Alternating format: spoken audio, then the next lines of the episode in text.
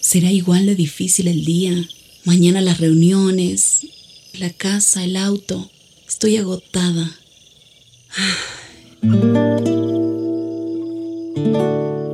No importa cuántas cosas me hayan angustiado hoy. Me acercaré a Él porque Él tiene descanso para mi alma y mi mente. Cuando mi corazón está tranquilo, puedo escuchar su voz en quietud y confianza. Mi fortaleza está en descansar en Dios. Ven a descansar.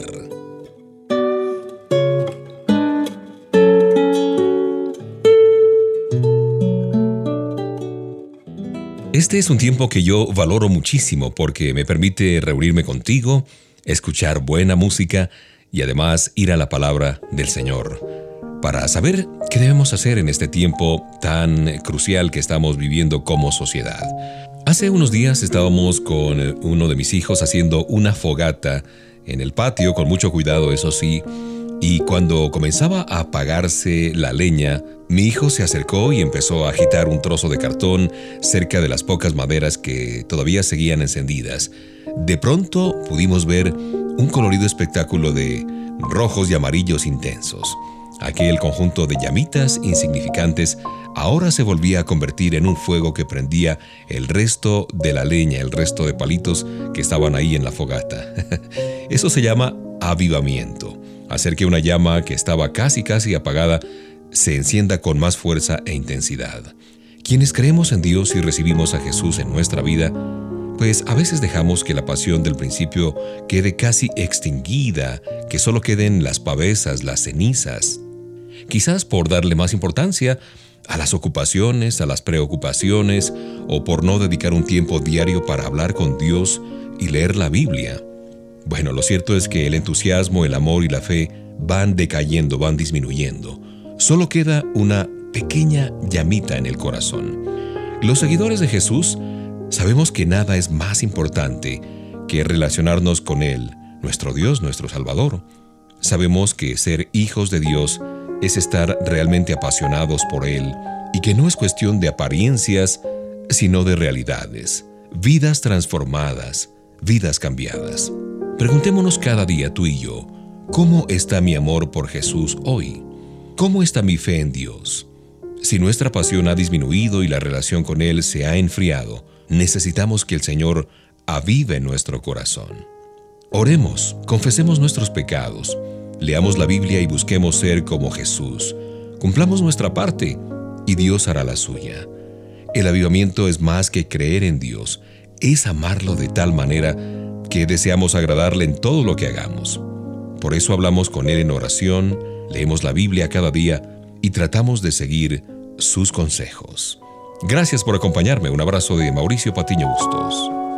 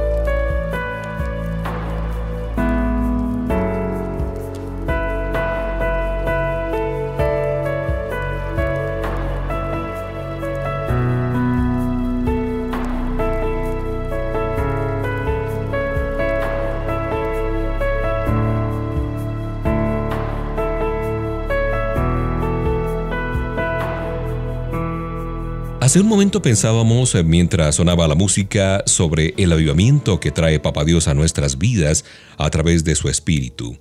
También volver a poner las cosas en su lugar. Papá Dios quiere ayudarnos a remendar nuestras relaciones rotas, sanar nuestros sentimientos y volver a darnos la pureza que perdimos por culpa del pecado. Recuerda esa escena. Los pescadores habían trabajado durante toda la noche y estaban cansados. Ni el frío había logrado detener su obligación. Sabían que tenían una oportunidad y no estaban dispuestos a desperdiciarla. Con la barca amarrada cerca de la orilla y antes de regresar a sus casas, realizaban dos tareas importantes. Separaban lo que habían pescado para vendérselo a los mercaderes y dedicaban unos momentos para verificar el estado de sus redes y limpiarlas. Cuando hallaban que algo no estaba bien, pues allí mismo se ponían a coser y remendar sus redes.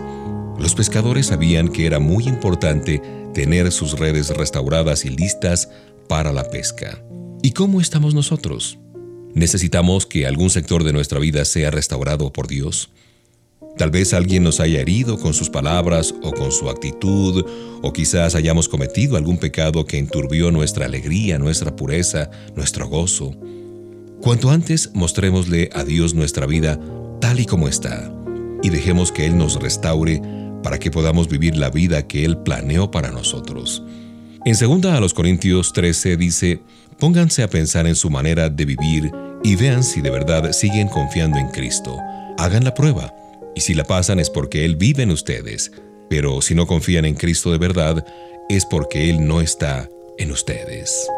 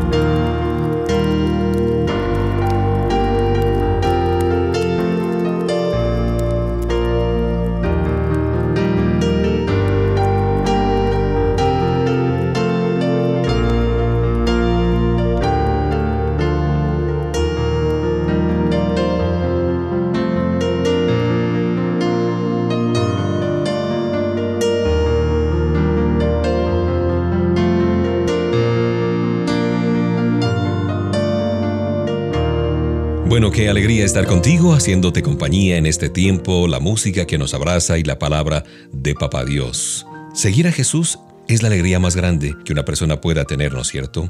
Cuando leemos en la Biblia acerca de sus palabras, de sus actitudes, bueno, pidámosle a Dios que nos ayude a seguir su ejemplo. Hay una porción que está en Gálatas 5, 22 y 23. Dice, en cambio, el Espíritu de Dios nos hace amar a los demás, estar siempre alegres y vivir en paz con todos. Nos hace ser pacientes y amables y tratar bien a los demás. Tener confianza en Dios, ser humildes y saber controlar nuestros malos deseos.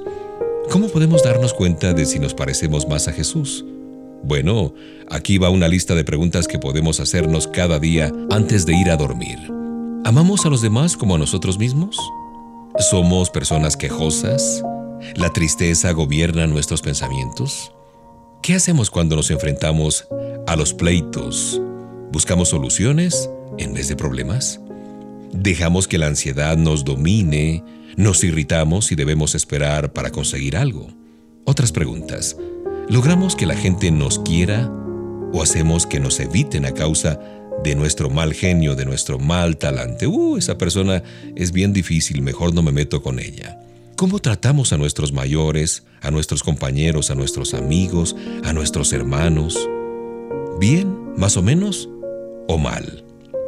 ¿Hablamos con Dios cada día? ¿Creemos en sus promesas? ¿Hablamos de nosotros y de nuestros logros todo el tiempo y olvidamos lo que hace Papá Dios en nuestra vida?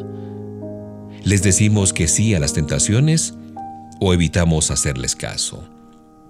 Algunas personas creen que seguir a Jesús es usar palabras piadosas, vestirse como religiosos, asistir a muchas reuniones en la iglesia y utilizar todo tipo de elementos que los demás puedan ver.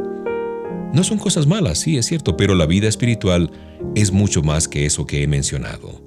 Lo que hagamos en la intimidad será la clave del éxito en nuestra vida. Nuestra oración, la lectura de la Biblia, se verán reflejadas en las decisiones que tomemos. Y claro, Papá Dios nos ayudará para que cada día seamos mejores personas. Parezcámonos más a Jesús cada día. ¿Te parece?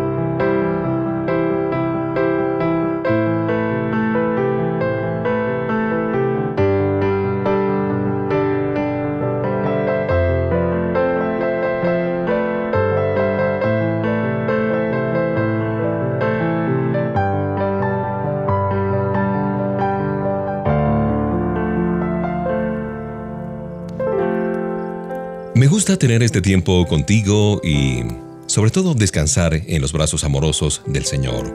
Hay una porción que me gusta mucho que está en Gálatas 6.2 en la Biblia.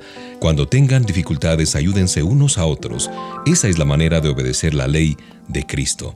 ¿No es cierto que a veces andamos demasiado apurados, corriendo por aquí, por allá, estresados? Amanecemos sobresaltados por el despertador, corremos hacia la ducha, de pronto ni desayunamos y salimos corriendo para la escuela o el trabajo. Y una vez que estamos allí, otros se encargan de recordarnos que debemos apurarnos para rendir al máximo. Después, a toda prisa volvemos a casa. Cenamos rápidamente entre la escasa charla familiar y el programa de televisión, que para colmo empezó hace 15 minutos, para luego perdernos en unas pocas horas de sueño sin llegar a digerir por completo la comida. Y apenas sabemos cómo están quienes viven bajo nuestro mismo techo. ¿No te parece familiar esa escena? El verdadero interés por los demás se demuestra en la práctica, con acciones que muestren las buenas palabras, las buenas intenciones, preocuparnos por alguien de manera sincera, implica desprendernos de nuestro egoísmo para poder escuchar de verdad, alentar y demostrar afecto. Ponerles siquiera un mensajito a través del WhatsApp, esa sería una forma de decirles cuánto nos interesan, cuánto los amamos. Comencemos hoy mismo por las personas más cercanas. Si es necesario, apaguemos el televisor, dejemos la internet para otro momento, cancelemos ese compromiso. A nuestro lado hay gente que necesita ser escuchada. ¿Qué tal este tiempo mientras suena la música? Podemos conversar con nuestra esposa, con nuestros hijos. Hagamos el siguiente ejercicio. A la primera persona que veamos luego de eh, escuchar este tiempo, de descansar, Preguntémosle dos veces, ¿cómo estás? Y vamos a descubrir muchas cosas que antes quizás no teníamos en cuenta.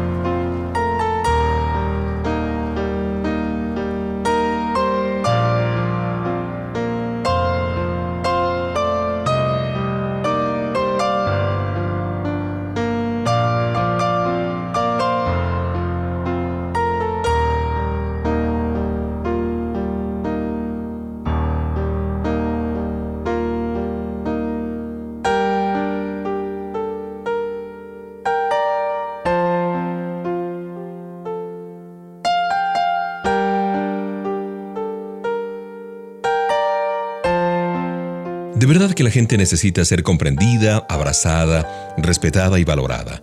En otras palabras, ser amada y tenida en cuenta. El mundo a veces parece una jungla en la que todos luchan por sobrevivir y evitar ser devorados por los demás. En un panorama así, los seguidores de Jesús somos llamados a mostrar su amor hacia todos, sin ningún tipo de distinción y de una manera contundente, práctica, que vaya más allá de un saludo esporádico e impersonal. Hola, ¿qué tal? ¿Cómo te va? Bien, bien, gracias. ¿Cuánta razón tenía quien dijo que cada persona debe elegir entre ser trascendente o intrascendente? Es decir, dejar una huella en los demás o seguir de largo como uno más en el camino de la vida. Vale la pena sonreír, vale la pena perdonar, vale la pena cumplir la palabra dada, Vale la pena cuidar la pureza, vale la pena estudiar, vale la pena ayudar, vale la pena levantarse temprano sin pereza, vale la pena perseverar, vale la pena confiar en Jesús de Nazaret. No creamos el engaño de quienes bajaron los brazos y dejaron que la frustración los venciera. Al contrario, esforcémonos cada día por vivir en plenitud como quien ama de veras a la gente y decide hacer algo para mostrar su afecto en la práctica, vale la pena intentarlo, ¿no te parece? Brillemos, mostremos la vida que tenemos dentro de nosotros. No permitamos que nada apague nuestro entusiasmo. Así que no nos cansemos de hacer el bien porque si seguimos haciéndolo, Dios nos premiará a su debido tiempo, dice Gálatas 6.9.